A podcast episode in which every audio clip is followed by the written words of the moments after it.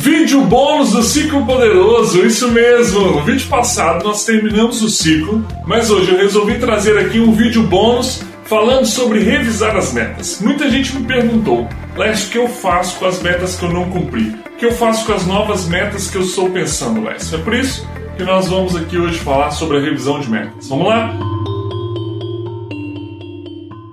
Passo 1, um, pessoal, quebra o paradigma. Nós, por tradição ou por superstição, é, renovamos as nossas metas todo final de ano.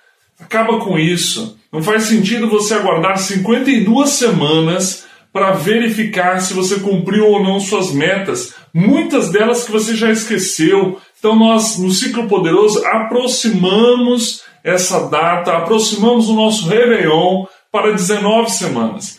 Então é aqui que nós vamos revisar as nossas metas, analisar aquilo que não fizemos para fazer melhor já nesse próximo período. Então, para fazer a revisão das nossas metas, primeiro nós vamos tirar a parte, aquelas metas que nós já realizamos, parabéns por isso, e vamos analisar então as outras metas, dividindo elas em três grupos. Primeiro grupo são das metas não finalizadas, aquelas metas que nós iniciamos, até dedicamos algum esforço a elas Talvez até já tivemos algum resultado, mas ainda não finalizamos a meta.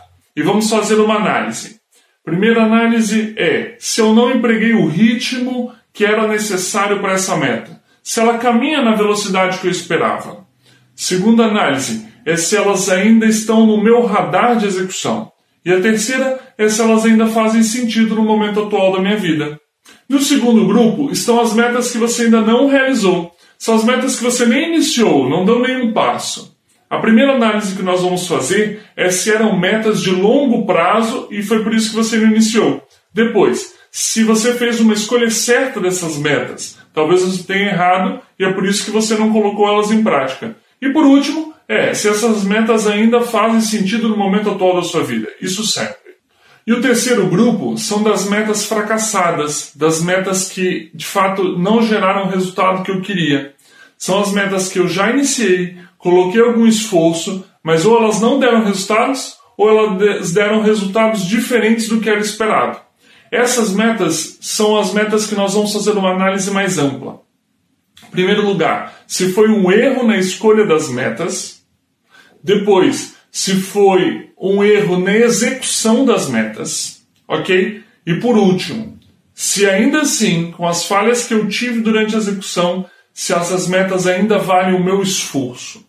Fazendo essa análise, as ações que nós vamos tomar é de revisar de fato a meta para chegar no resultado correto, no resultado que nós esperamos, e depois é manter então essas metas no nosso planejamento, mas com uma periodicidade de revisão menor, para acompanhar essas metas que já eh, deram resultado errado na primeira vez, acompanhar elas mais de perto para nós obtermos o resultado correto nessa segunda tentativa. Agora você tem uma nova lista de metas, acrescentando aquelas metas novas que surgiram, as metas revisadas que você trouxe do seu primeiro planejamento. Olha, o conteúdo do Ciclo Poderoso vai estar sempre disponível aqui. Você pode voltar até uma etapa que você parou, voltar ao início, refazer o ciclo. O mais importante é continuar a evoluir, continuar executando e obtendo as metas que você planejou.